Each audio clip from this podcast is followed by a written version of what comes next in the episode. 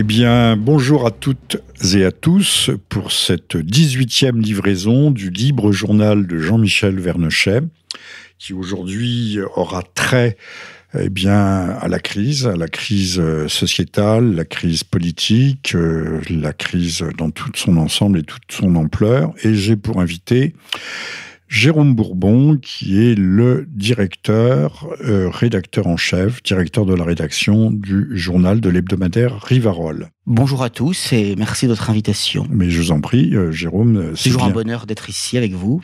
Et c'est un bonheur de vous accueillir pour commenter les, derniers événements. Alors nous, nous avons euh, trois angles d'attaque. Le, premier, c'est évidemment, euh, mais c'est pas forcément le premier dans l'ordre protocolaire, euh, les gilets jaunes. C'est aussi euh, l'affaire Benalla, affaire d'État dans l'État, et puis la déclaration du président Macron sur la recrudescence euh, des manifestations ou des symptômes antisémites dans ce pays et sa grande déclaration devant le Conseil représentatif des institutions juives de France hier soir. C'est donc du tout frais. Et euh, par quoi voulez-vous commencer, Jérôme? Bah, Peut-être par l'actualité immédiate, euh, justement, ce, ce, discours au dîner du CRIF.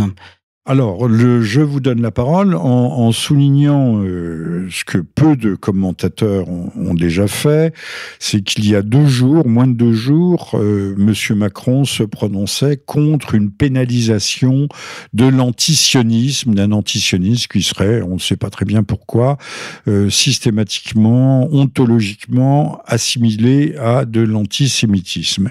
Et donc pas seulement apparemment, mais d'après ses déclarations d'hier au soir, que j'ai suivi très attentivement, euh, eh bien, on se dirigerait vers une pénalisation euh, de l'antisionisme, et notamment dans cette forme, euh, de cette forme qui est tout à fait, je ne sais pas si elle est légitime, mais celle du boycott économique, ce qu'on appelle les fameux BDS. les oranges de Jaffa n'étant pas produites à Jaffa où il n'y a jamais eu de production d'oranges, mais dans les territoires palestiniens. Et et euh, il est bien évident que le, revenu de cette production ne revient pas à la Palestine, sur lequel, euh, lequel Israël a, la haute main. Alors, le, donc, monsieur Macron a donné des gages, mais nous allons examiner lesquels. Un premier commentaire, Jérôme? Oui, d'abord, on sait que depuis maintenant une trentaine d'années, euh, le dîner du CRIF est toujours le moyen. Alors, autrefois, c'était le Premier ministre. Maintenant, c'est carrément depuis Sarkozy, depuis 2008, le président de la République lui-même qui s'exprime lors de ce dîner. Et euh, c'est toujours un exercice de servilité à l'égard euh, du CRIF et du lobby qui n'existe pas. Bon, et je dois dire que plus les années passent, plus cette servilité est impressionnante et plus les gages qui sont donnés sont nombreux et sont graves. Et en effet, euh, il est évident que euh, on a créé un climat d'hystérie on est vraiment dans, l'hystérie, dans la folie, dans la démence, pour objectivement peu de choses, puisque de quoi s'agit-il? Il y a eu un arbre coupé, hein, il y a eu le crime contre l'humanité de l'arbre scié, et le crime contre l'humanité de, l'agression purement verbale contre Alain Finkielkraut. Voilà, bon. Et donc, pour ces quelques plus en ou de tag, bon, donc pour ces quelques euh, éléments euh, d'une importance très relative, eh bien, euh, on va encore restreindre considérablement les libertés, liberté de penser, liberté de s'exprimer exprimer singulièrement sur les réseaux sociaux. Et il est clair que le discours de Macron était vraiment exercice de servilité devant mille personnes. c'est impressionnant. Je veux dire que je l'ai regardé. C'est impressionnant que tout le gouvernement, enfin une grande partie du gouvernement, le président en tête, viennent non pas faire teshuva, euh, mais c'est presque cela, c'est presque amende honorable. Il n'a pas tout à fait la corde au cou, il n'a pas le crâne rasé et, couvert de cendres, mais euh, on vient euh, prononcer un discours d'allégeance devant, au fond, une association qui est qui n'est pas totalement et forcément représentative et qui n'est qu'un lobby qui ne veut pas dire son nom. Tout à fait, oui. Et après, on va nous dire que la République ne reconnaît aucune communauté, qu'on refuse le communautarisme, alors qu'on est en plein communautarisme, pour le coup, euh, dans ce genre euh, de, réunion. Euh, donc, c'était évidemment extrêmement choquant. Et il est vrai, vous évoquiez à juste titre la question de l'antisionisme.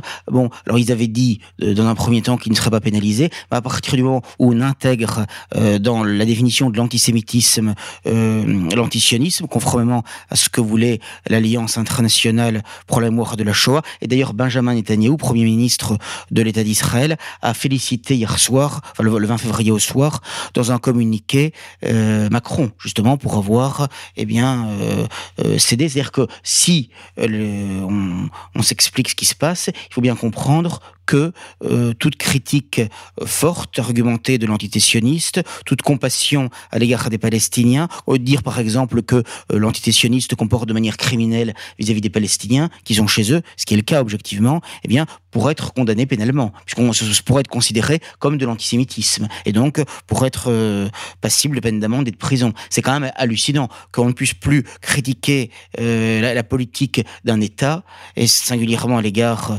euh, de toute une population, puisque on sait que Gaza, c'est un camp de concentration à ciel ouvert, hein, et que depuis plus de 70 ans, les Palestiniens sont humiliés, massacrés, persécutés. mais, mais ça, profitez-en, Jérôme Bourbon, parce que dans quelques temps, vos propos seront peut-être pénalisables. Oui, c'est vrai qu'il faut en profiter, comme vous ah, dites. Il faut absolument. en profiter. Euh, c'est voilà. avant que la loi ne passe. Euh, donc, donc dites la vérité, parce que euh, aujourd'hui, il y a une équation qui est faite. Euh, vous avez parlé à juste titre de compassion à l'égard des Palestiniens, qui sont quand même. Euh, alors, on, on, a dit qu'Israël s'était installé pour un peuple sans terre sur une terre sans peuple. Sauf qu'il y avait un peuple. Sauf qu'il y en avait malgré absolument. un. On peut le nier. Hein, ça s'appelle du négationnisme. On peut le nier, mais il y en avait un. Autorisé. Alors donc la compassion, c'est en fait assimilé à du gauchisme, et le gauchisme, c'est assimilé, à, bah, c'est assimilé à de l'antisémitisme. Bah, C'est-à-dire qu'en fait, ils font exactement le, le gauchisme de, pro-palestinien. Ils font, ils font exactement aujourd'hui vis-à-vis de l'antisionisme ce qu'ils ont fait il y a quelques années vis-à-vis -vis de ce qu'ils appellent aujourd'hui le négationnisme, ce qui est en fait le, le, révisionnisme historique, puisque au départ, je me rappelle dans les premières années, ça n'était pas considéré comme antisémite. Et ils ont réussi, y compris d'un point de vue pénal, à établir une équation entre révisionnisme, alors qu'il s'agit d'une controverse historique, d'un débat historique, hein, rien de plus. Et, et, et l'histoire est perpétuellement révisionniste. Absolument. Elle, elle passe son temps à se réviser elle-même. Donc ce qu'ils font, donc ce qu'ils font, euh, ce qu'ils ont fait, ce qu'ils continuent à faire vis-à-vis -vis du révisionnisme historique, euh, pourchassant, traquant euh, ses positions et également le, ceux qui les défendent. Hein. Euh, Vincent Renoir est obligé de s'exiler. On sait le long chemin de croix qu'a été la vie euh, pour ces 40 dernières années du professeur Forisson et qui me disait pourtant, quand je l'avais au téléphone peu de temps avant sa mort, que euh, il ne souhaitait aucun mal aux juifs, il souhaitait simplement qu'on lui fiche la paix, c'est tout. Mais, mais leur demander qu'on nous fiche la paix, c'est beaucoup leur demander déjà. Bon, bon. Et vous savez que même en Angleterre, on a fait un article de Riverol daté du 20 février. Il y a même un risque de pénalisation indirecte du révisionnisme puisque le 13 février, contre la chanteuse Alison Chablose, a été prise en, en appel une, une, une, décision qui euh, assimile d'une certaine manière le révisionnisme à une forme d'antisémitisme. Et donc, euh, on peut craindre pour euh, Vincent Renoir, si ce n'est peut-être à très court terme, au moins à moyen terme. Notons que l'Angleterre, pays euh, natif euh, ou du libéralisme natif, originel, c'est le pays des libertés, c'est le pays de l'habeas corpus, c'est un pays dans lequel jusqu'à ces dernières années, il, il n'existait pas de carte d'identité. Hein, parce qu'on nous parle toujours de l'Europe, mais on nous souligne jamais les différences qui existent de, l'un à l'autre des, des, pays membres. Euh, et, donc là, on arriverait dans une, régression de, des libertés, je parle des libertés concrètes, qui serait euh, extraordinairement faramineuse.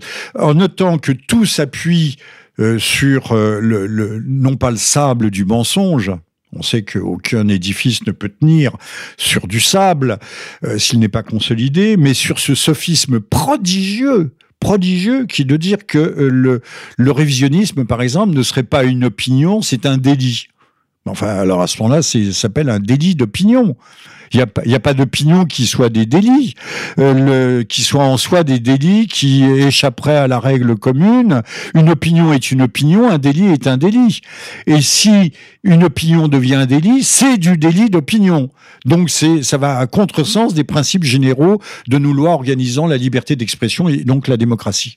Mais il faut bien comprendre que l'antisémitisme, la lutte contre l'antisémitisme et l'accusation d'antisémitisme est est une arme de guerre d'une violence inouïe, puisque ce sont un certain nombre de gens qui décident qui est antisémite et qui ne l'est pas, et celui ou ceux qui sont qualifiés d'antisémites, tout est permis contre eux en quelque sorte. Bon, donc on va qualifier d'antisémites des gens qui simplement manifesteront de la compassion vis-à-vis des Palestiniens ou, ou diront à quel point ils sont à juste titre choqués de l'attitude de l'entité sioniste à leur égard. on considérera comme antisémites tous ceux qui euh, sont révisionnistes ou même tout simplement qui sont contre la pénalisation du révisionnisme historique et, euh, euh, ainsi pour la liberté, une réelle liberté d'expression. Absolument. Donc on, on, de plus en plus, on vit de plus en plus dans un régime tyrannique. De, et j'avoue que je, je comprends de plus en plus ce qu'on pu endurer, ce qu'ont pu souffrir les, les, les, les, les gens euh, sous les régimes euh, communistes, en URSS notamment, parce que de plus en plus, on s'y ressemble. Il y a une forme de goulag, de, de goulag mental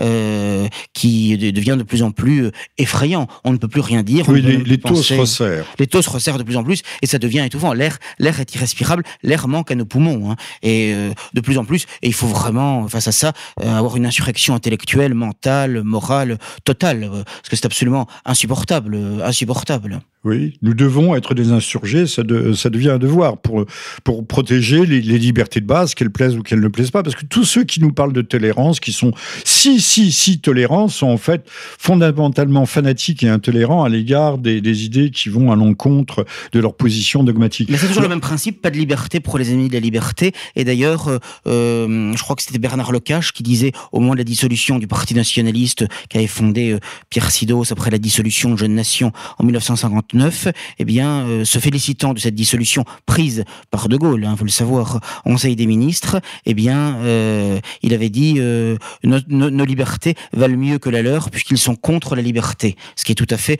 le théorème de Saint-Just des révolutionnaires. On décide que des gens sont contre la liberté, moyennant quoi?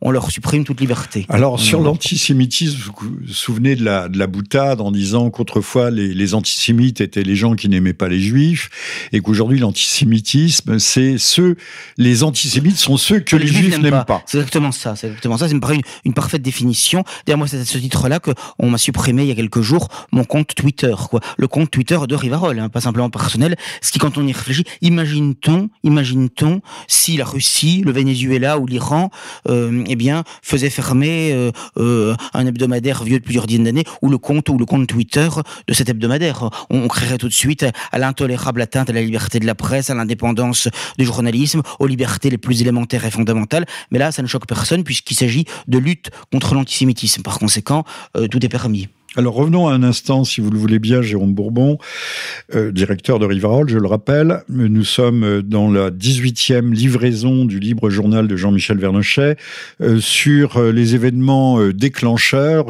qui ont servi de prétexte, mais de prétexte faramineux, à croire que les autres étaient dans les starting blocks et, n'attendaient que ça, la petite étincelle, pour se déchaîner. Alors l'arbre coupé, si on regarde bien, on a l'impression, on voit les, on voit les images, que l'arbre n'a pas été coupé de de, de fraîche date. En effet, oui. Euh, le, la surface est euh, grumeleuse, elle est, elle est foncée, comme si l'arbre avait été coupé il y a déjà un certain temps.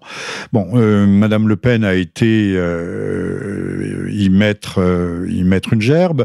Oui, sa servilité habituelle. Voilà, bon, ben merci, merci Madame Le Pen. Elle a d'ailleurs lâché Alain Soral complètement. Je, vous avez vu sur le site de R, où interrogé par la télévision israélienne I24 News, je crois, eh bien, elle a dit que de toute façon, elle n'avait plus aucun contact depuis des années parce qu'il avait des propos absolument inadmissibles. Euh, voilà, mais elle est complètement couchée euh, devant euh, devant le lobby.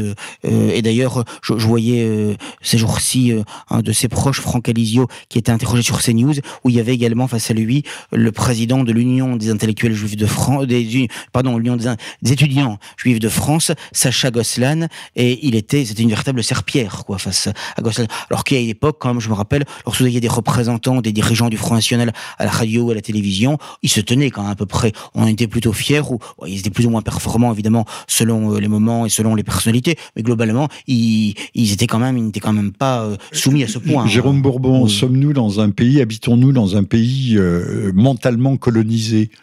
Je crois, oui, de, plus en plus. Et je pense aussi qu'il y a une lâcheté généralisée. De toute façon, il y a deux choses. Il y a, d'une part, il faut pas oublier le poids de la bêtise. Hein. Il y a beaucoup de gens qui sont bêtes. Je dis souvent que et ignorants. et ignorants. Je dis souvent que la bêtise. Mais l'ignorance à un certain degré, c'est de la bêtise. Absolument. et je dis souvent que la bêtise en politique donne une idée de l'infini, mais c'est exact. Et puis il y a aussi une lâcheté qui est généralisée. c'est, il y a une couardise qui, qui, qui atteint des sommets et qui explique aussi la situation dans laquelle nous nous trouvons aujourd'hui. Mais pour en revenir à l'histoire de l'arbre, si vous me permettez cette boutade, euh, je, euh, je, je, je, donne un avis aux bûcherons et autres charpentiers qui fassent attention maintenant avant de couper un arbre, qui regardent bien qu'il n'y ait pas des papillotes ou une étoile de David autour, parce qu'il pourrait être considéré comme euh, responsable d'un crime contre l'humanité. Hein. Donc voyez, voyez les folies dans lesquelles nous, nous arrivons. C'est absolument. il y a eu l'arbre coupé, il y a eu un, un cimetière profané, mais on ne sait pas, on n'a pas la, la moindre esquisse symbolique de piste de ceux qui ont perpétré euh, cet acte. c'est étrange que ça arrive juste le jour ou la veille du nez du. Oui, oui, hein. c'est étrange. Euh, à, croire que certains voulaient en rajouter une couche. Et puis euh, revenir une seconde sur l'agression verbale. Purement verbale. Dont a été l'objet notre académicien, Monsieur Finkenkraut, qui, si on regarde bien les images, ne s'éloigne pas euh, la tête baissée, les mains dans les poches, le dos courbé, mais au contraire fait face à ses insulteurs. Un sourire en coin. Un sourire en coin et pas n'importe quel petit sourire. Il a un petit sourire un peu satisfait. Il n'exprime pas la moindre peur. Euh, j'ajouterais que, euh, contrairement à ce qui a été dit par par tout le monde et répété à l'envi. Euh, le monsieur l'a dit lui-même, il n'a pas été traité de sale euh, juif. Contrairement à ce que Jean, Benjamin Griveaux, porte-parole du gouvernement, a dit de manière mensongère. Hein. Il a fait un tweet en disant qu'il avait été traité, je cite, de sale juif. Ah, mais ça a été repris par les journalistes. Alors, ça a été transformé, mais ça, je crois que personne ne l'a entendu, euh, en sale sionisme non, on le dit, on lui dit. Alors, sont véritablement des insultes au sens juridique du terme? On lui dit, euh, euh, nous sommes chez nous, repart à Tel Aviv. Alors, c'est peut-être pas, c'est peut-être pas très aimable de lui dire ça, mais enfin bon. Euh, alors, c'est vrai qu'on le traite aussi de grosse merde, mais ça n'a pas l'air de l'émouvoir plus que ça. Apparemment, il en a l'habitude. Et mais cette agression qui a été traitée d'atroce alors, qu'est-ce qui est atroce? Quel est le sens des mots aujourd'hui en français moderne? Euh, N'est pas atroce un œil arraché, une énucléation, une main, euh, une main euh, déchiquetée? Ça, c'est pas atroce. Euh, nos églises qui sont profanées en un mois, plus de neuf, et euh, depuis quelques années en Bretagne, euh, il y a des églises qui flambent régulièrement. Et d'ailleurs, il y a eu un tag sur je ne sais plus quelle petite église récemment en disant les, les, seules églises illuminées, illuminées, c'est celles qui flambent.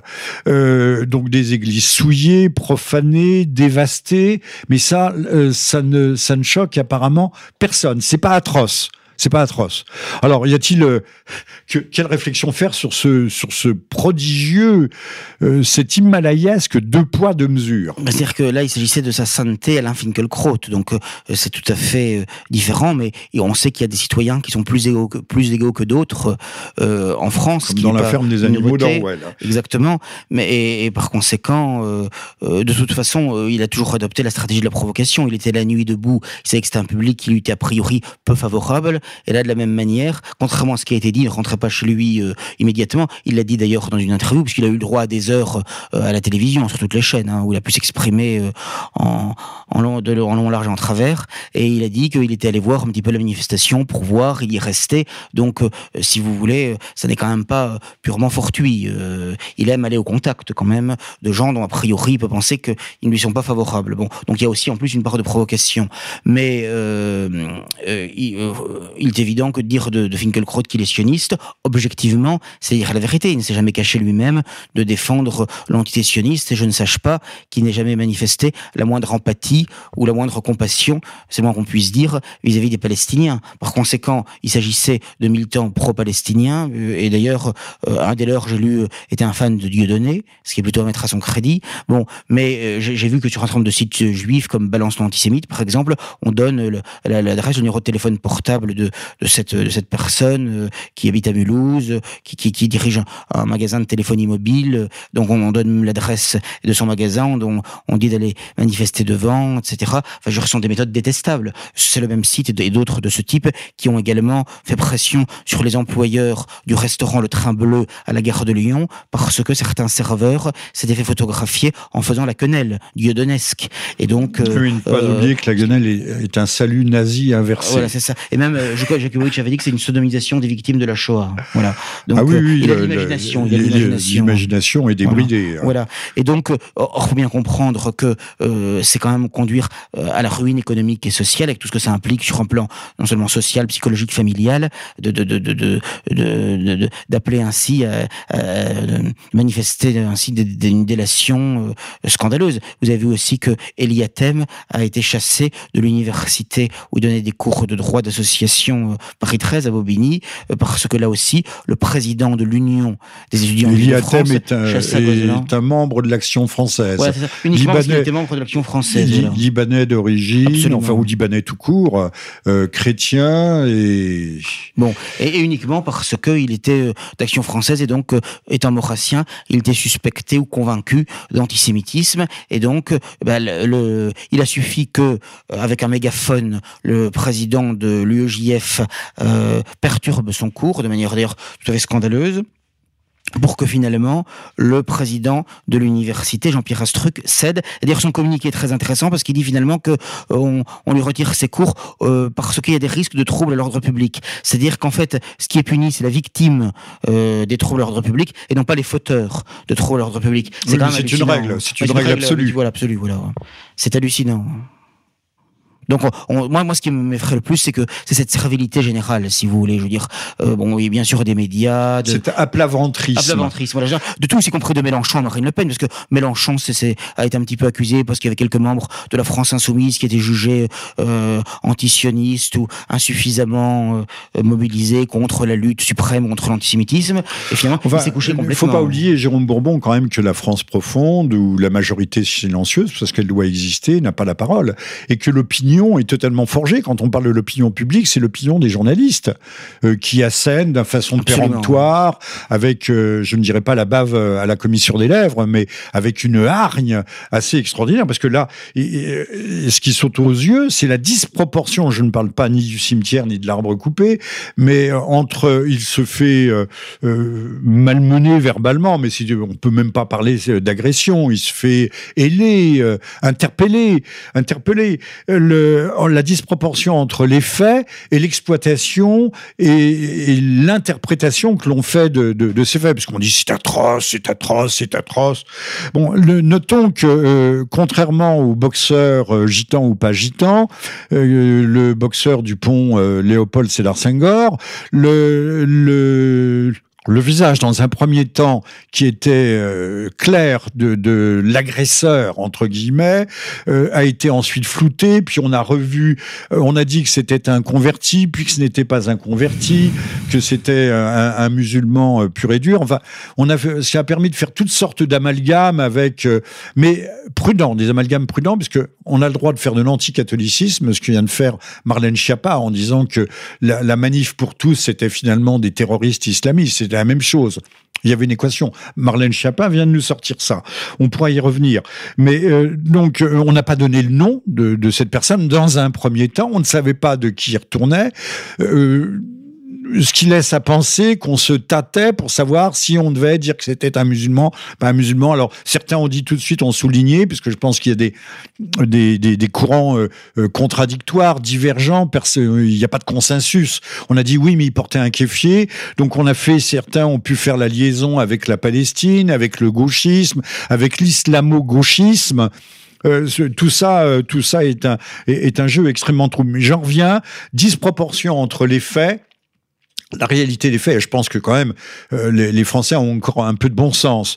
Et je m'arrête ici pour vous rendre la parole, mais le, ce qui m'impressionne aussi en dehors de la servilité, c'est que les, les journalistes, les politiques façonnent une vision des choses, vous donnent à voir des choses qui n'existent pas. Quand on nous dit c'est atroce, c'est une agression euh, absolue, c'est euh, la République est en danger, enfin, il n'y a, y a, plus de décence verbale, il n'y a plus de décence intellectuelle. Oui, une indécence et une hystérie qui sont absolument hallucinantes. Et je dois dire que j'ai été frappé de voir qu'un certain nombre de journalistes, dont, me semble-t-il, le métier, la fonction, devrait les inciter à défendre la liberté de penser, les libertés, eh bien, euh, je les entendais là sur BFM TV et autres, euh, euh, appeler à davantage de répression, à ce que on sorte du droit de la presse tout ce qui est, je cite, jugé comme raciste, antisémite ou homophobe, ce qui est quand même hallucinant. Parce que ce qu'il faut quand même aussi voir, est-ce que peut-être les gens n'ont pas forcément suffisamment pris en considération, c'est que ça n'est pas simplement l'antisémitisme, lui-même d'ailleurs défini de manière de plus en plus extensive, qui est euh, euh, pénalisé, c'est également tout ce qui est racisme, c'est-à-dire qu'en fait tout ce qui est critique de l'immigration de masse, la politique d'immigration de masse, mais aussi homophobie, c'est-à-dire que toute critique du lobby LGBT, toute défense de la famille traditionnelle, de la morale traditionnelle, de l'institution du mariage, toute critique de la théorie du genre, des revendications les plus folles du lobby LGBT peut euh, et sera, et il l'est déjà d'ailleurs, il le sera de plus en plus, euh, pénalisé, euh, c'est-à-dire qu'on pourrait être poursuivi et condamné à des amendes et même, à de la prison ferme pour simplement défendre les. Et ce que vous dites là, Jérôme Bourmont, n'est pas une vue de l'esprit. sous le mode ironique Combaz, Christian Combaz, qui était notre dernier invité pour la 17e livraison de ce libre journal, dans sur son petite chaîne YouTube Campagnol de TV, nous dit la, la bientôt va-t-on proscrire la couleur jaune? Mais on, on, c'est pas du tout euh, fou de se poser la question puisque j'ai entendu le, le, fou furieux Philippe Val qui était ami euh, du pédophile euh, euh, Patrick Font eh bien dire carrément que c'était la couleur de la honte. Le, que le gilet le jaune et les, et les gilets c'était la couleur de la honte. Il l'a dit ces jours-ci sur des plateaux de télévision. Quant à l'inénarrable Bernard Lévy il a dit carrément que l'antisémitisme était au cœur. Non, non pas même à la marge ou à la périphérie du mouvement des, des gilets jaunes mais au cœur euh, du mouvement euh, des Gilets jaunes. Bon, et on voit très bien que c'est une façon de d'intimider et de tétaniser euh, le peuple, de, de, de, de, de tuer dans l'œuf les revendications populaires, parce qu'il faut bien comprendre, et ça aussi il faut que les gens le comprennent, c'est que le, le, lobby du CRIF, de la LICRA, tout, tout, tout ce, tout ce lobby, eh bien, souhaite le maintien non seulement de ce régime, mais de la politique qui est menée, qui est une politique libre-échangiste, immigrationniste, c'est-à-dire antifamiliale. Et donc, il est évident qu'il est hors de question pour eux, non seulement bien sûr de céder le pouvoir, mais même de faire simplement des concessions programmatiques euh, ou de répondre aux préoccupations légitimes des Français de cette France d'en bas qui souffre, qui n'en peut plus et qui exprime par ces manifestations sa colère, son désarroi, son mal-être. Et euh, il y a un mépris total de ces petits marquis qui, eux, évidemment, n'ont pas de problème de, de fin de mois. Et euh, il est évident qu'il faut bien comprendre que la lutte contre l'antisémitisme, ça sert à faire en sorte que rien ne change. Et il faut bien comprendre que tous les partis politiques qui appelaient d'ailleurs à cette manifestation le 19 janvier, place de la République, où d'ailleurs il n'y avait pas tant de monde que ça, hein, à peu près 20 000 personnes, et c'était essentiellement des juifs et des élus, hein, des, des, politiques. Hein. Il y avait très peu de, de, de, gens du peuple de France, et, et quasiment pas de jeunes d'ailleurs. Même certains Plus les services d'ordre de la LDJ, des, des, partis politiques. Donc... absolument. Et donc il faut comprendre que tous ces partis politiques, on se dit mais comment se fait-il que la politique ne change jamais sur la même politique? Parce qu'il faut bien comprendre que tous ces partis politiques sont des détaillants qui s'approvisionnent au même grossiste, le CRIF. C'est ça qu'il faut bien comprendre. Et qu'à partir du moment, moi je me souviens très bien il y a quelques années, euh, il y avait euh, c'était déjà un des dîners du CRIF où euh, la, thématique principale c'était de dénoncer comme un cancer, comme une abomination, le protectionnisme. Ce qui est quand même hallucinant puisque le protectionnisme, eh bien, ça devrait être un, débat libre. Est-ce qu'on veut réguler par des, des, taxes, par un certain nombre de droits de douane, etc. l'organisme humain porte une peau qui filtre ce qui entre et ce qui sort. Sinon, on veut nous, nous, ils veulent que nous soyons des écorchés, euh, que nous vivions portes et fenêtres ouvertes. C'est ça. C'est-à-dire que toute protection est considérée comme euh, euh, potentiellement antisémite. C'est ça qu'il faut comprendre. Bon, et donc il est évident que le, le c'est pourquoi d'ailleurs le, le CRIF et tous ces organismes sont toujours été favorables à, à l'Union européenne, c'est-à-dire à la destruction des frontières pour les hommes, les marchandises, les capitaux. Et d'ailleurs, il suffit d'aller sur le site de la LICRA ou d'autres sites communautaires pour se rendre compte, ils ne s'en cachent pas, que non seulement, bon, bien sûr, ils sont contre ce qu'ils appellent le racisme et l'antisémitisme, mais également contre l'homophobie aussi, donc contre la défense de la famille, mais également, ils sont à fond pro-migrants. Hein, pro-migrants. Euh, ils sont pour euh, euh, l'ouverture totale des frontières, l'immigration de masse. Et ils sont les premiers, la LICRA et d'autres, à poursuivre en justice des gens qui prennent des positions contre l'immigration. Ils sont son pré-génération identitaire qui avait été garder une frontière où passaient beaucoup de migrants, alors que quand on voit en Israël ce qu'ils font vis-à-vis des Palestiniens pour sauvegarder une pseudo-frontière, on tire sans sommation sur des hommes, des enfants et des, des civils désarmés. Euh, là, là, ils ont le droit. Hein, là, il faut, il faut rien Avec dire. des munitions extrêmement vulnérantes. Absolument. Mais par contre, une génération identitaire qui n'a fait euh, ni euh, ni blessé, euh, ni mort, euh, ni quoi que ce soit, eux, eh bien, l'ICRA les poursuit en disant que c'est abominable et qu'il faudrait même dissoudre cette organisation. Voilà. Et ils ont dit. Et vous avez vu que Macron, lors de son discours au du CRIF, a déjà donné en pâture trois associations, trois groupements. Il y en aura sûrement d'autres, dont le Bastion Social, qui en plus, à ma connaissance non seulement euh, ne commet pas de violence, mais je veux dire, ne, s'est jamais même prononcé sur la question de l'antisionisme ou de ce qui de près ou de loin est lié à la question juive. Alors nous reviendrons euh, sur les Gilets jaunes et sur euh, ce renvoi perpétuel dos à dos de l'ultra-droite et de l'extrême gauche, sachant que on parle toujours de l'ultra-droite, mais moi je voudrais la voir. Mais par contre, les Black Blocs, on les voit, mais les Black Blocs, eux, ne sont pas dissous. Non, ça, ils ne le sont pas. Euh, euh, non, non, ce sont des gentils c'est toujours, euh, on le voit très bien dans le discours de Macron au, CRIF, le, au dîner du CRIF le 20 février, les seuls groupements qu'il a dissous, qu'il a pointé du doigt, c'était effectivement euh, des groupements dits d'extrême droite. Donc on voit très bien que le véritable ennemi, le véritable adversaire, c'est la droite nationale. Mais quand on regarde, et là aussi nous anticipons un peu sur le sujet des Gilets jaunes, mais tous ceux qui sont arrêtés, euh, d'abord, jamais les Black Blocs, jamais les pillards qui viennent des banlieues, parce qu'il y a des, des, des voleurs professionnels qui arrivent des banlieues, qui accompagne les Black Blocs, qui accompagne donc les casseurs, euh, mais jamais on a arrêté le moindre militant d'extrême droite. Jamais, sur les milliers de... Extrême gauche, je voulais dire? Ni d'extrême gauche, ni d'extrême droite. Si, si c'était le cas, on nous le dirait. Ce sont des gens tout à fait ordinaires. Euh, généralement, ou qui sont arrêtés euh, euh, parce qu'ils avaient des lunettes de plongée ou ceci ou cela. Mais de manière préventive, hein, de même qu'on fait des guerres préventives, hein, comme en Irak, et maintenant on, de manière, on, on, supprime des, des, des, des terrains interdits. Mais qu'on nous les montre ces gens d'extrême droite, soi-disant, ils sont là, l'extrême droite, l'extrême droite, l'extrême droite, mais qu'on nous la montre, l'extrême droite. Surtout qu'on sait très bien que ce qu'ils appellent l'ultra droite, enfin la droite, ça, ça, représente très peu de choses en termes en termes militants, en termes d'organisation. Je suis le premier à dire à le regretter, mais c'est un fait objectif. Euh, euh. Alors, nous, recevons aujourd'hui euh, dans ce libre journal, 18e livraison du Jean-Michel, libre journal de Jean-Michel Vernochet, nous recevons Jérôme Bourbon, directeur de la rédaction, directeur tout court de, du journal de l'hebdomadaire Rivarol, que je ne saurais trop vous conseiller de lire. Ne croyez-vous pas que cette affaire, ça a été euh, une aubaine, mais une aubaine peut-être fabriquée. Hein, c'est pas une aubaine qui tombe tout à fait du ciel, c'est pas de la manne céleste. Euh, euh que cette affaire à la fois de cimetière, d'arbres et il y a une trilogie là, et, ce pauvre monsieur Filkenkraut qui a été interpellé dans la rue par des gens qui ne l'appréciaient guère. ne pensez-vous pas que nous aurions là, que nous aurions là le l'occasion, l'occasion rêvée, euh, une occasion bénie, si je puis dire, pour le, ce lobby qui n'existe pas, à savoir le CRIF, euh, de, de, faire passer euh, des, des, éléments de loi, des, dispositions légales, que ce soit sur la proscription du, du sionisme, de la dénonciation du sionisme, des BDS, les fameux boycotts des marchandises venant à travers Israël des territoires palestiniens, mais au profit d'Israël exclusivement, et puis et puis la dissolution, la stigmatisation, la diabolisation à outrance d'une droite nationale qui quand même inquiète et, n'inquiète pas seulement le, ces, ces fameux lobbies, je les mets au pluriel là pour le coup, mais, mais également les, les, gens du, les gens du gouvernement.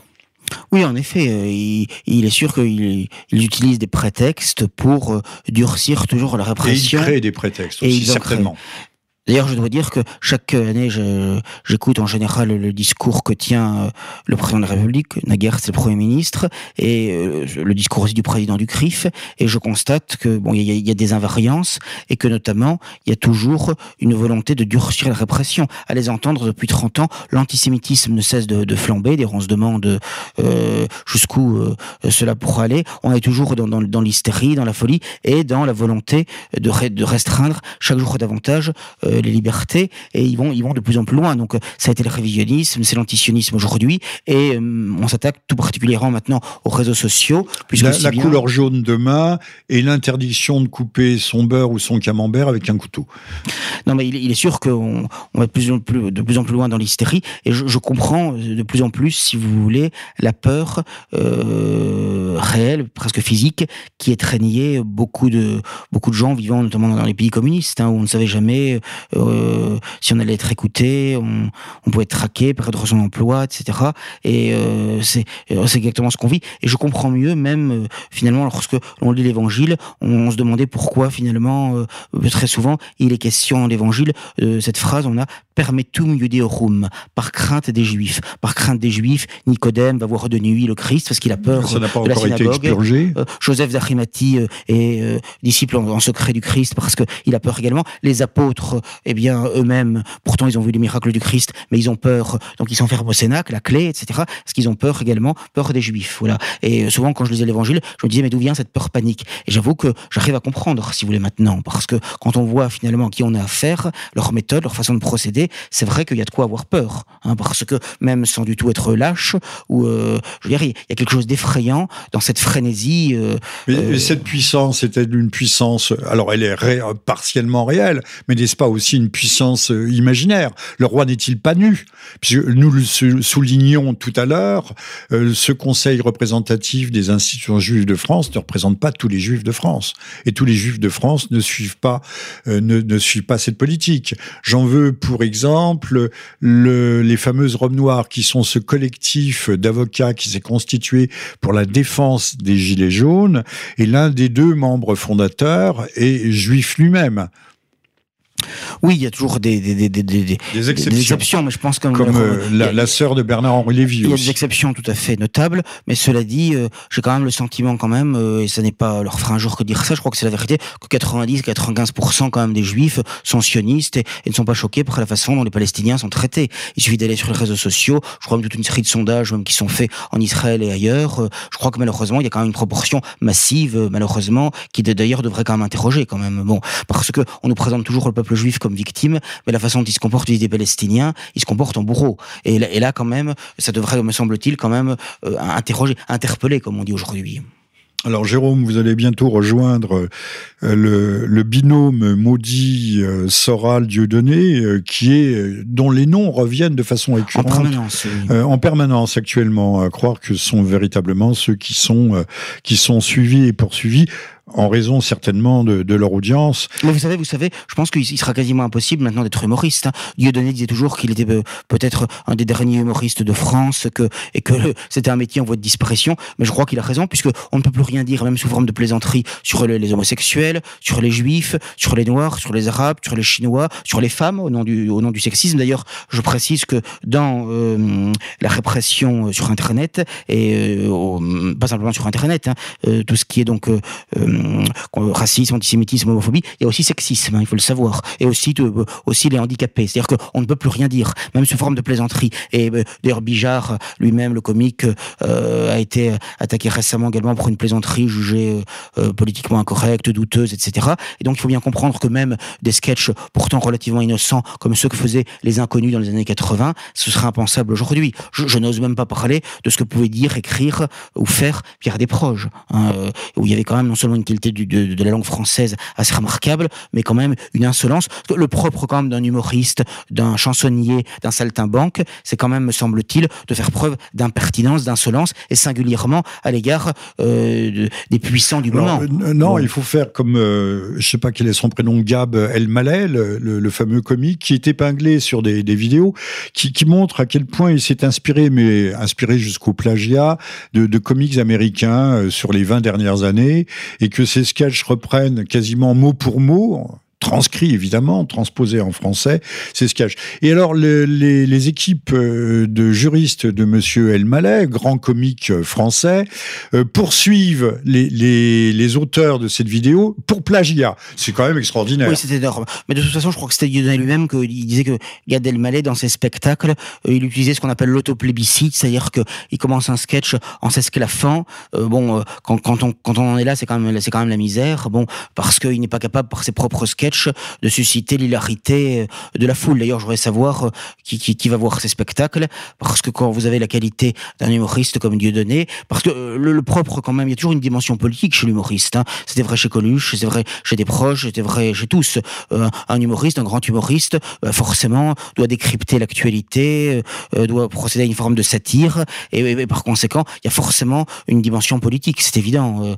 Et, et, de ce point de vue-là, Dieudonné s'en prend bah, euh, avec euh, beaucoup de courage et de talent euh, aux, puissants du moment et à, tous les dérèglements de la société lorsqu'il attaque avec beaucoup d'intelligence le, mariage pour tous, le prétendu mariage pour tous, le, mariage entre guillemets pour les invertis. Bon, lorsqu'il s'en prend justement à un lobby très puissant, etc., qui le ridiculise et tout ça, il est parfaitement dans la tradition, eh bien, des saltimbanques, de même du bouffon du roi, où on se moque avec insolence, avec intelligence, avec finesse euh, et avec un certain courage, eh bien de, justement des travers, des puissants, de, de enfin je veux dire, c'est le propre justement euh, des chansonniers et c'est vrai que je pense que c'est il sera interdit de rire bientôt. Ah oui, oui, tout à fait, tout à fait. Sauf aux plaisanteries de Monsieur Gabel Mallet. Oui, voilà. Sauf, oui, sauf si on est dans la scatologie. Plagié sur les sketchs, les sketchs américains. Voilà. Et ça, ça, je pense que ça, c'est quand même quelque chose qui est important, parce qu'on parle toujours de l'humour juif, mais je trouve que euh, ils ne font pas preuve de beaucoup d'humour, me semble-t-il. Ouais, oui, non, non, mais mmh. Euh, on peut rire de tout, sauf euh, voilà, euh, sauf de ce dont il est interdit. Passons euh, au deuxième volet de cet entretien, cher Jérôme. L'affaire Benalla, une affaire d'État à rebondissement perpétuel, et donc par conséquent loin d'être close. Là, le, Sénat a mis les pieds dans le plat et a souligné les manques de la fameuse commission parlementaire. Oui, tout à fait. Je, me suis simplement interrogé, on va dire peut-être que j'ai un esprit complotiste, mais je me suis interrogé du fait que alors qu'on connaît la date du dîner du CRIF depuis très longtemps, le 20 février, que la, commission est rendue, la commission du Sénat est rendue ce rapport accablant pour Macron à la présence de la République sur Benalla le matin même du dîner du CRIF, comme si on voulait mettre euh, Macron en position défensive vis-à-vis euh, vis-à-vis du lobby pour qu'il cède encore davantage. Euh, je, c'est peut-être une coïncidence. Vous êtes un complotiste, mais j'en suis également un parce que ce rapprochement, ou plutôt cette liaison logique de cause à effet, m'a également sauté aux yeux comme si on avait mis l'épée au creux des reins de M. Macron pour lui faire revenir alors qu'il avait annoncé qu'il ne ferait pas, qu'il n'engagerait pas de procédure pour avoir une loi condamnant pénalisant l'antisionisme. Et finalement, il a changé d'avis. Il a changé d'avis en 24 Absolument. heures. C'est comme si c'est pas une loi, ça revient au même. Hein. Bon, euh, en changeant la définition de l'antisémitisme. Et donc, euh, je, je pense qu'il y a eu une pression qui a été faite. D'ailleurs, c'était frappant sur les chaînes d'information continue. Les deux grands titres, c'était d'une part donc l'affaire Benalla, avec le rapport du Sénat, et d'autre part l'antisémitisme et le discours à venir de Macron au dîner du CRIF. Donc, on voit très bien euh, ce télescopage et cette euh, oui l'incarcération, enfin incarcération, oui, le, la, la, veille de ce fameux rendez-vous du. Non, c'est clair qu'il y a une pression qui a été mise très clairement sur Macron, puisqu'on voulait obtenir, je pense qu'on le maximum de concessions. Ça, ça me paraît, ça me paraît euh, assez évident. Et euh, euh, évidemment, Quant à l'affaire elle-même, évidemment, bon, il y a des choses tout à fait choquantes, mais enfin, cela dit, soyons objectifs. Euh, je pense notamment du temps de Mitterrand. Euh, ce, que, ce que Mitterrand a fait subir, par exemple, à Jean Edernalier, c'était quand même 100 fois pire et 100 fois plus grave. Hein, parce que il faut voir la façon dont il a été quand même maltraité, uniquement parce que Jean Edernalier voulait révéler l'existence de sa fille adultérine Mazarine et euh, que Mitterrand a utilisé euh, les moyens avouables et inavouables euh, que lui conférait sa fonction pour faire taire par tous les moyens Jean Edernalier euh, euh, d'ailleurs, même avec des, moyens, alors, puisque vous savez qu'il il, allait en bicyclette à Paris et on faisait en sorte de l'aveugler euh, avec des phares puissants, il ne savait jamais qui c'était, etc. bon, les écoutes téléphoniques, toute une série de moyens. et on avait auparavant fermé son journal. L'Union internationale, qui est un journal de qualité d'ailleurs, où il y avait une certaine, une certaine irrévérence, une certaine insolence. Mais là, on l'avait fermé pour révisionnisme, avec des amendes, une amende qui avait le, million de francs à l'époque. Oui, donc déjà, donc, dépasser le million de francs. Donc déjà, mais si vous voulez, ce qu'on vit aujourd'hui, j'ai quand même le sentiment que, euh, à bien des écarts, ça ressemble euh, à ce qu'on avait vécu, mais en, pire, à ce qu'on avait vécu après euh, la profanation du cimetière de Carpentras. Alors voilà, Mitterrand avec son regard de Nosferatu en tête, en tête, il s'agissait de sauver la République. Tout à fait. Alors on nous a dit qu'ensuite on avait trouvé des skinheads. On a oublié de dire que le soi-disant chef des skinheads était mort. Absolument. Entre temps, mort dans un accident, un accident de voiture. très suspect. Extrêmement suspect et que les autres, euh, ben, les autres soi-disant participants avaient, là aussi, on avait eu affaire à une sorte de montage euh, euh tout à fait visible, mais jamais démonté par la grande presse. Et, rappelez-vous qu'à l'époque, euh, la profanation du cimetière juif de Carpentras et toute l'hystérie qu'il y a eu, la grande manifestation, etc., on avait fait croire euh, même que le corps de Félix Germont euh, avait été empalé, ce qui est faux. Le seul empalé, ça avait été Le Pen, si j'ose dire, de, dans une manifestation en effigie, en effigie, etc. ce qui avait d'ailleurs fait dire à Jean-Marie Le Pen, qui avait à l'époque le sens de la formule, puisque c'est Fabius qui avait parlé avec quasiment des sanglots dans la voix de l'empalement en fait faux de Monsieur Jarmont. Euh, le Pen avait dit lorsque Monsieur Fabius parle d'anus, cela sonne dans sa bouche comme une rime. Bien.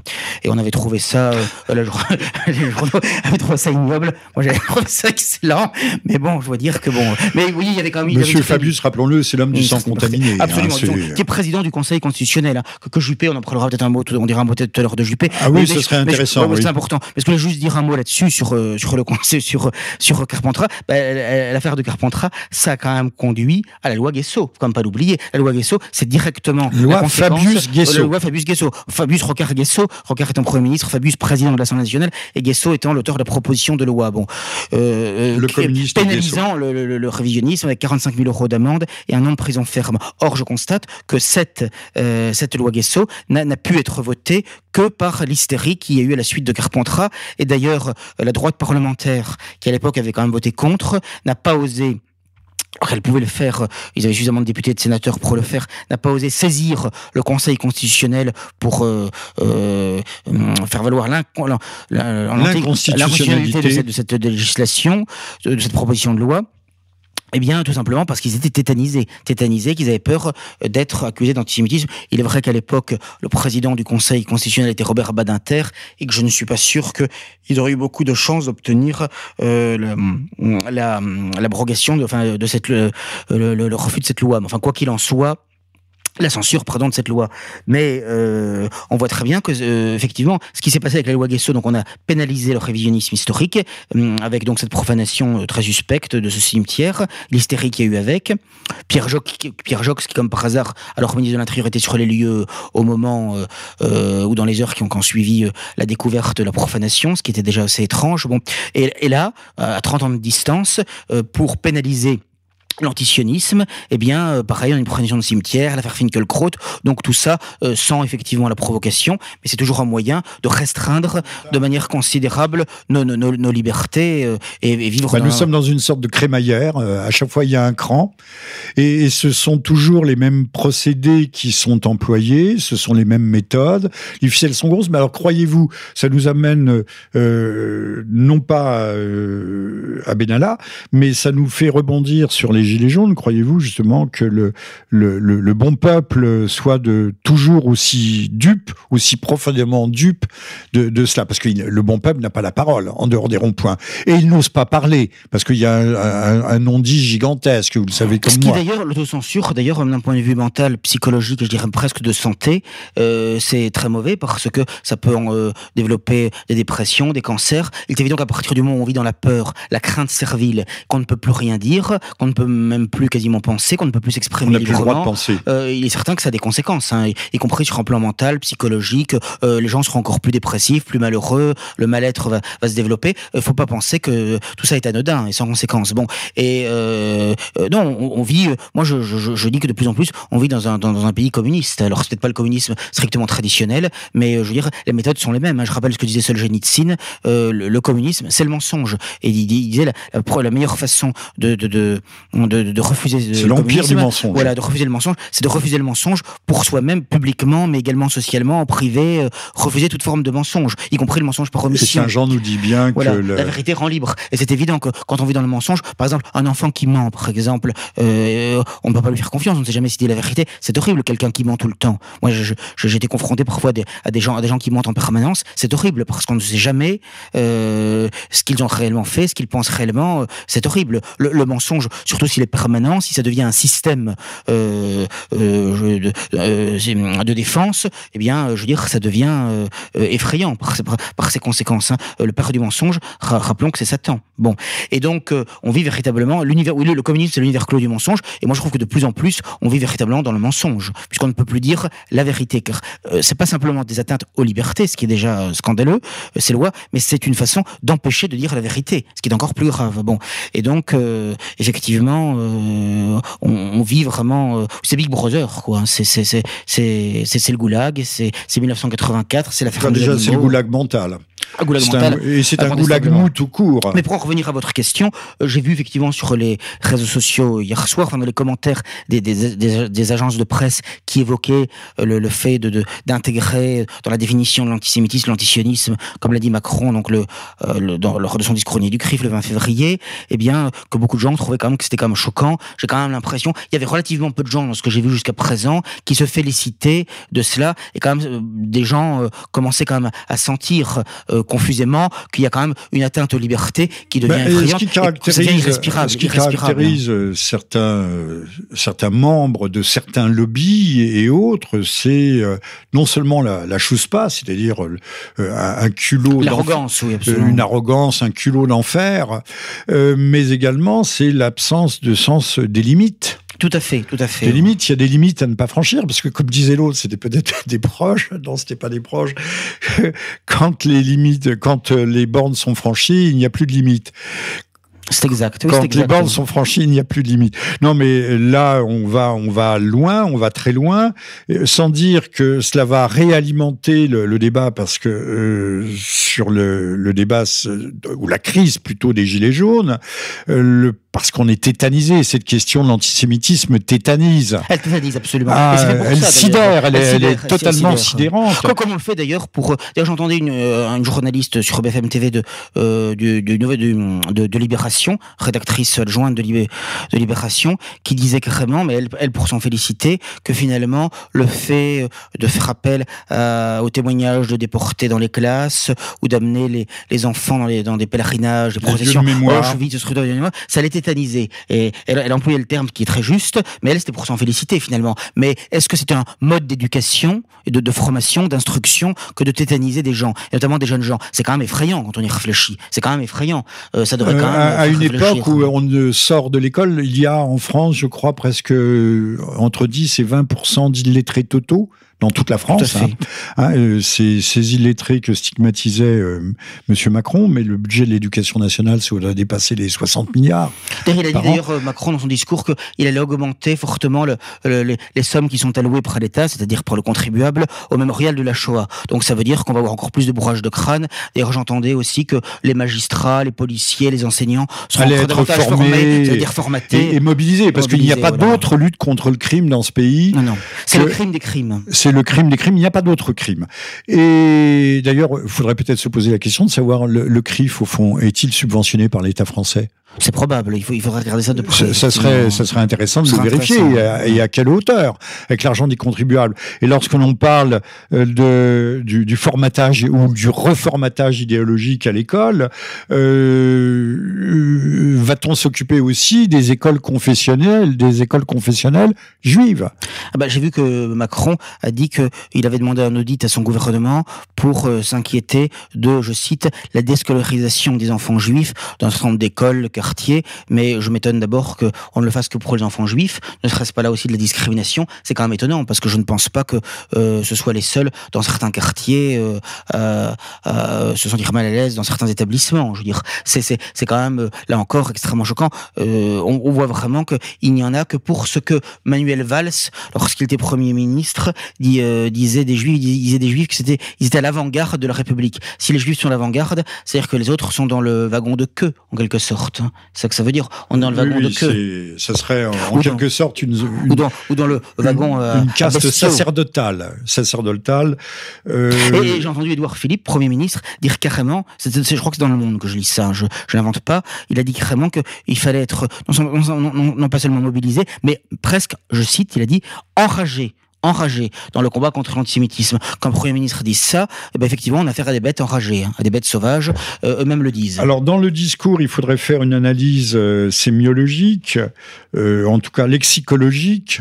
Le Monsieur Macron prononce deux fois le mot Église mais c'est vraiment en passant, c'est du bout des lèvres et on a même l'impression que ça lui arrache un peu la gueule. Tout à fait, oui, c'est l'impression euh, qu'il est vraiment obligé de citer Église parce que ça serait peut-être un peu gros, mais euh, l'homophobie tient une place et là il faudrait voir aussi dans son discours si le mot homophobie n'est pas euh, une plus fréquent que, que ce mot. On ne parle pas une seule minute du catholicisme, ni des églises véritablement profanées. On dit les églises. D'ailleurs, il n'a pas été sur les lieux. Ni lui, ni son premier ministre, ni aucun membre du gouvernement n'est allé sur les lieux des profanations absolument ignobles d'églises, de profanations nombreuses qui a eu ces derniers temps, alors que par contre, euh, il a été tout de suite euh, sur les, lieux des cimetières juifs, il a été au mémorial de la Shoah. D'ailleurs, vous avez vu que euh, lors de la manifestation contre l'antisémitisme, les trois 과 principaux euh, personnages de l'État, le président de la République, le président de l'Assemblée nationale et le président du Sénat, étaient au mémorial de la Shoah. Hein. Ce qui prouve bien que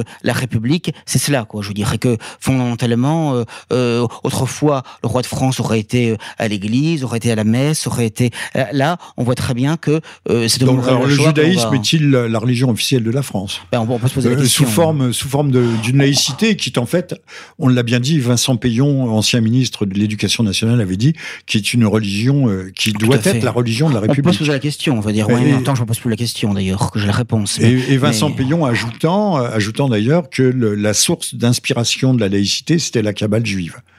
Il le dit, il l'a écrit. il l'a écrit. C'est de plus en plus flagrant, euh, et euh, c'est la raison pour laquelle euh, on voit très bien à quel point nous vivons dans un territoire occupé. Et c'est pourquoi je, je, dois dire qu'il est très regrettable que même certains dans nos milieux, avec tous les guillemets nécessaires, certains qui se moquent de la cause palestinienne, ou même certains qui, pire encore, disent il faudrait traiter la question de l'immigration en France comme les, comme les Israéliens traitent les Palestiniens. C'est proprement scandaleux, et ça n'a rien compris à ce qui se passe parce que les Palestiniens ne sont pas des propos répréhensibles, non, non, hein, faut pas l'oublier. Voilà. Les Palestiniens euh, sont chez eux et finalement on leur vole leurs terres, on, on, détruit leurs maisons, on les rase avec des chars, bon, on les tue, on les humilie, on les maltraite, bon, et finalement on est traité de plus en plus de la même façon, pas encore aussi brutalement, mais de plus en plus puisqu'on voit dans les manifestations, comme vous le dites très justement, les gens qui sont énucléés, qui sont passés à tabac, qui sont, euh, bon, c'est quand même pas rien de perdre un œil, hein, quand même, euh, et ce caractère définitif que, que, que oui, cela. On n'est pas obligé de tirer avec flashball voilà. à hauteur de visage. Donc, hein. donc on, on, peut tirer dans les jambes, non, par exemple. Il faut bien comprendre que depuis Sarkozy, il y a eu, il y a eu des, des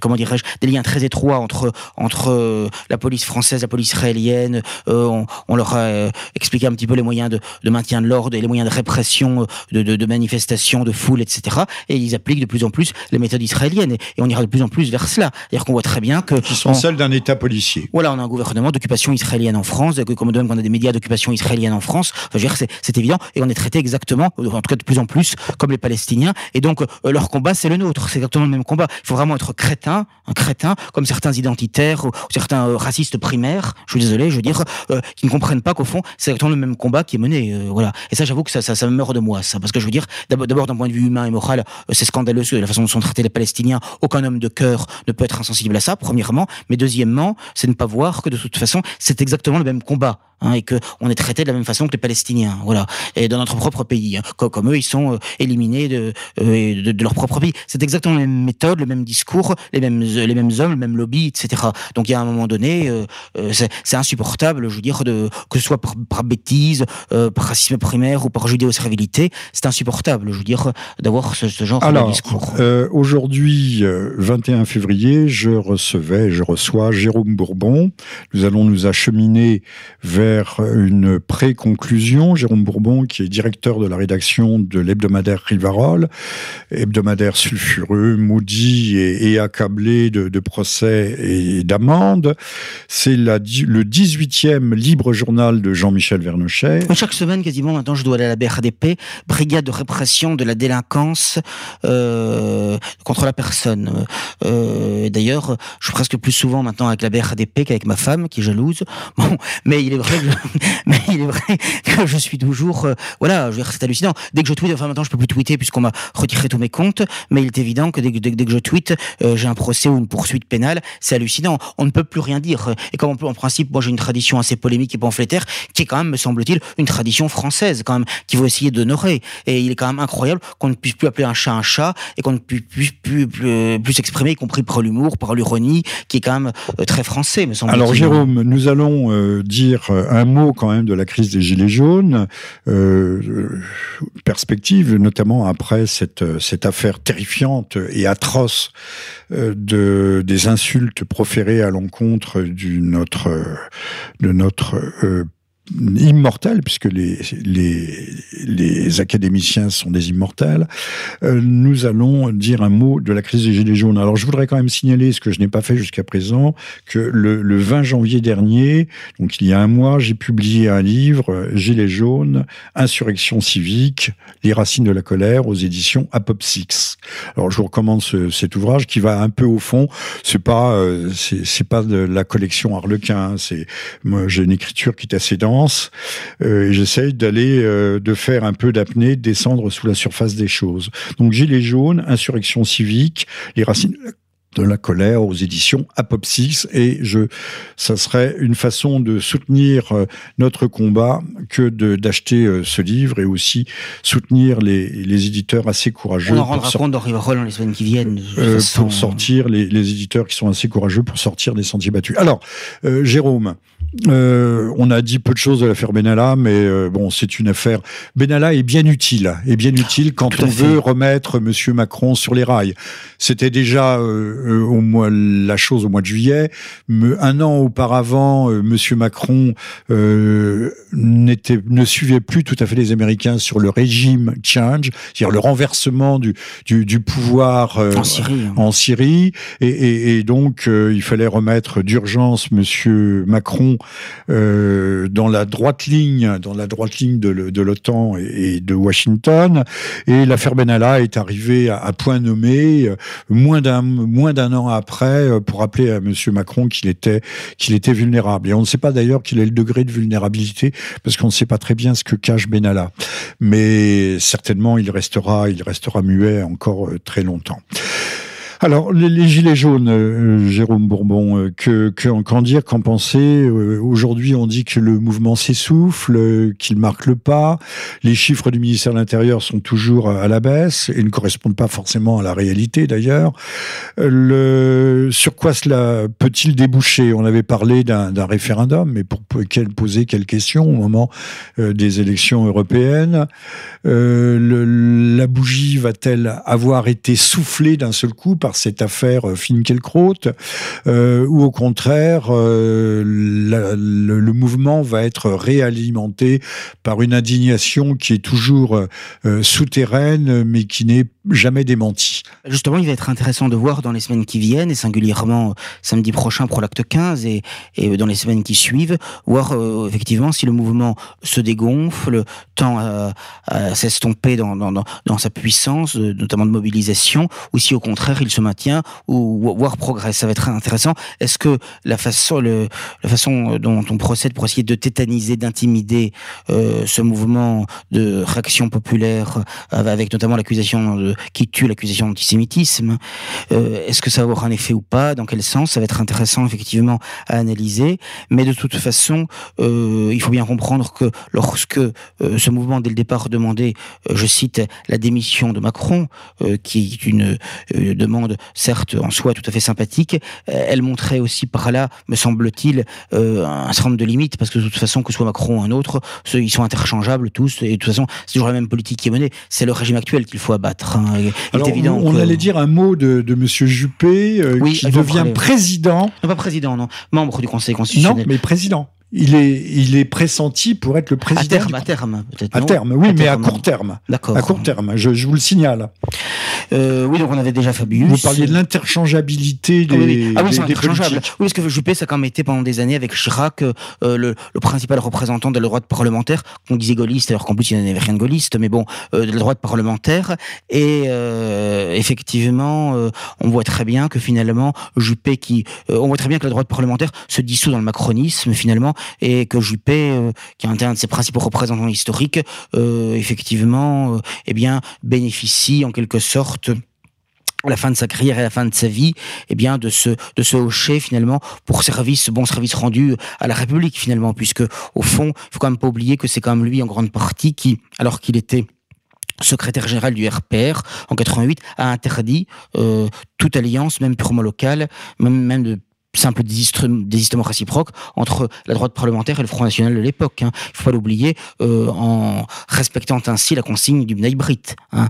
Et, donc, de ce point de vue-là, Juppé a ses récompenses en quelque sorte, parce que il est évident qu'en empêchant cette union des droites, eh bien, ça a eu des conséquences tout à fait catastrophiques, parce que ça a empêché un programme de redressement, de relèvement national de se mettre en place. Que je rappelle quand même que dans la plateforme RPR-UDF, au législatif de 86, il y avait la réforme euh, du code de la nationalité selon le droit de le droit du sang, et que on n'a jamais mis ça en place précisément, euh, qui était un des éléments essentiels justement pour lutter contre l'immigration de masse et pour, euh, en quelque sorte, eh bien. Euh, le droit du sang devient caduque puisque maintenant on va avoir la procréation médicalement assistée, la grossesse pour autrui, etc. Donc il y a parent 1, parent 2, vous le savez comme moi, la, destruction de la famille avance à, très très très, grand pas. Et de toutes les références à, la famille traditionnelle, normale et biologique. Absolument, non mais il est certain que la diabolisation euh, du Front National Canal Historique pendant 30 ans a servi à ça, a servi à empêcher, puisque c'était quand même globalement un programme dans l'ensemble, un programme de bon sens qui était, qui était, qui était proposé.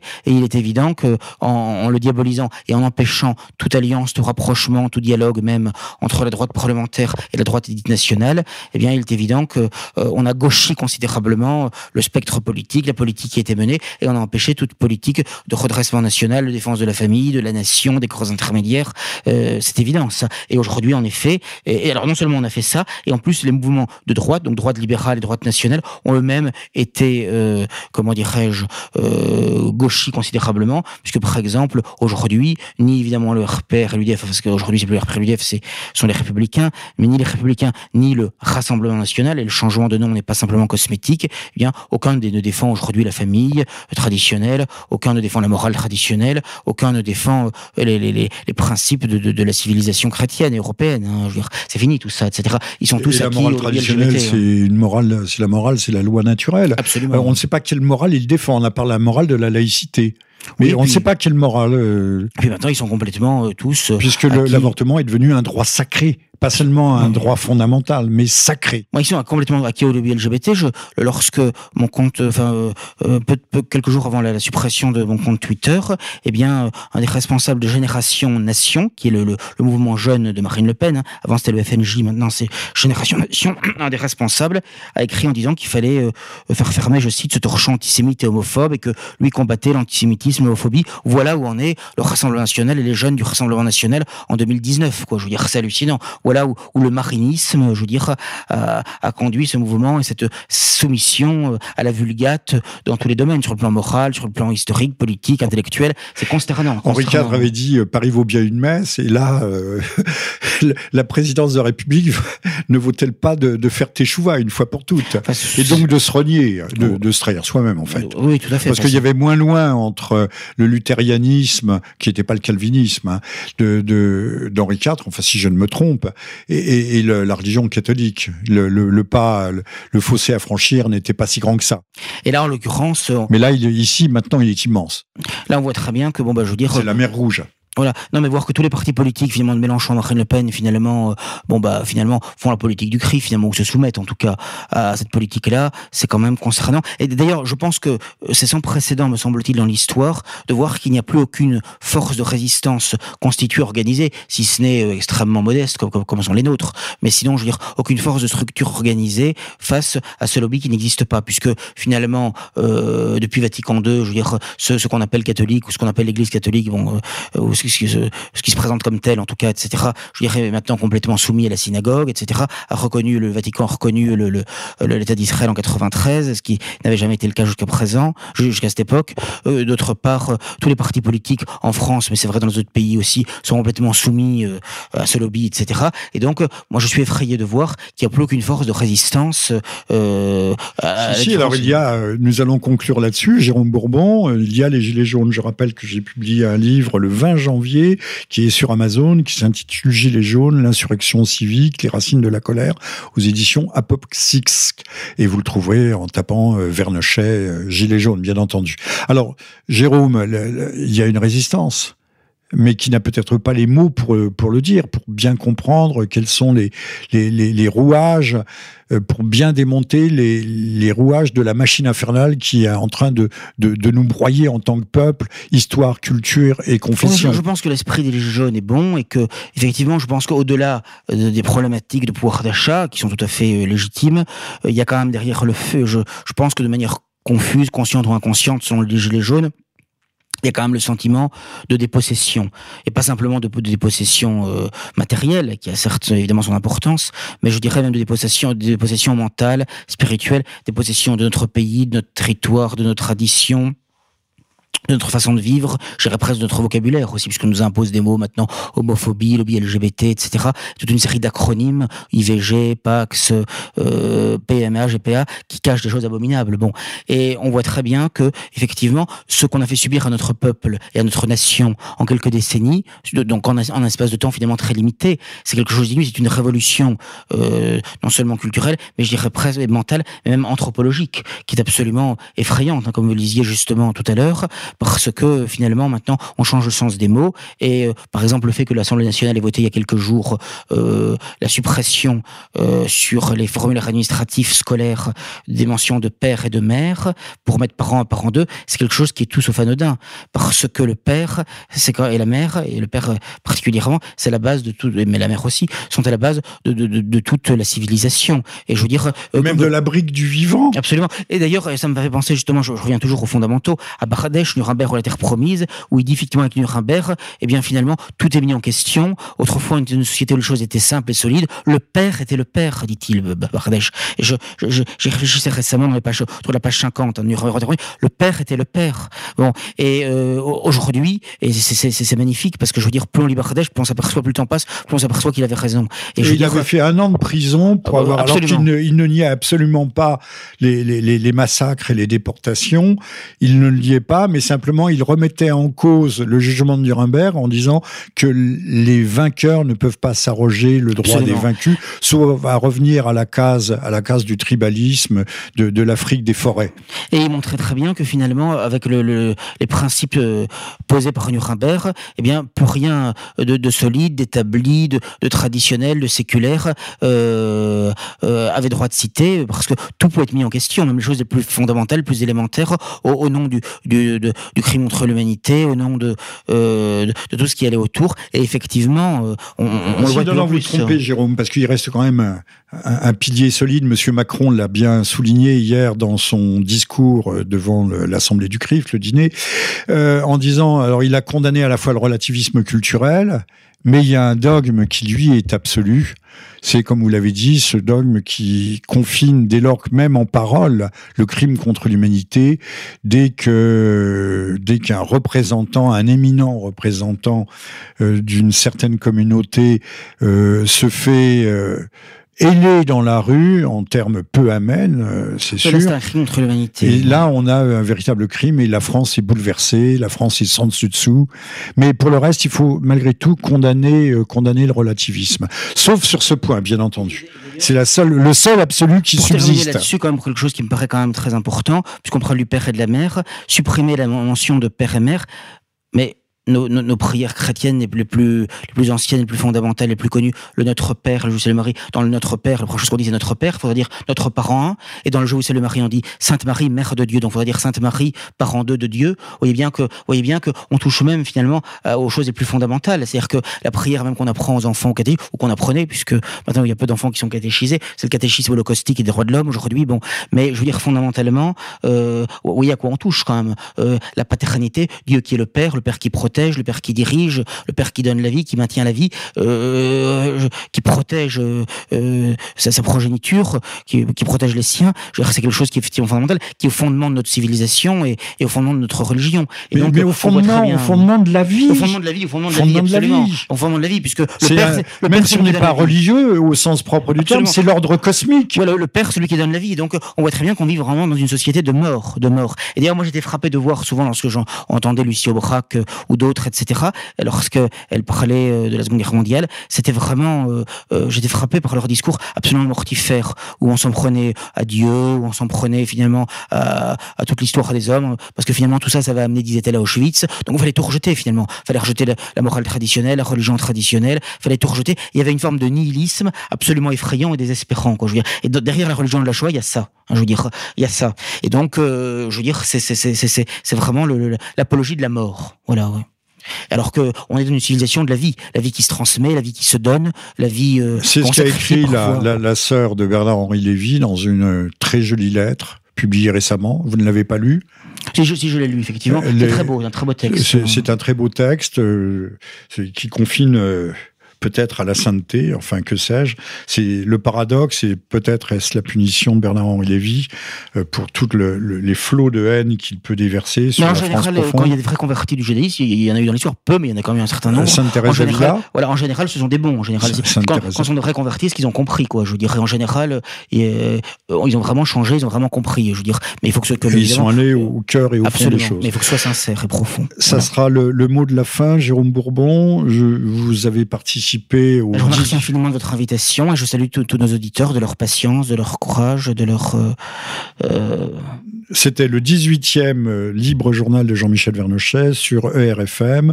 Je rappelle que je viens de publier chez Apoc 6, vous trouvez ça sur Amazon, Les Gilets jaunes, l'insurrection civique, les racines de la colère, livre que je ne saurais trop vous recommander. Et. Et j'allais l'ajouter, vous me l'avez volé. Voilà. Vous me l'avez volé. Mmh. Euh, donc lisez Rivarol, ce sera un moyen de, de, de soutenir un peu euh, la, la, dissidence qui en a bien besoin. Parce Encore que... le de Noël qui se prolonge, donc on peut avoir des prix réduits, que, que, que l'impécuniosité ne soit pas un nous obstacle vivons, Parce que nous vivons dans, dans un désert, un désert qui, qui s'accroît tous les jours. Mais malheur, disait Nietzsche, à ceux, à ceux par lesquels le désert progresse. Donc malheur à, à, à nos gouvernants euh, qui sont des à la fois de mauvais prophètes et de mauvais pasteurs. Merci à vous. Merci à tous. Merci. Au revoir. Merci à toutes et à tous. À bientôt.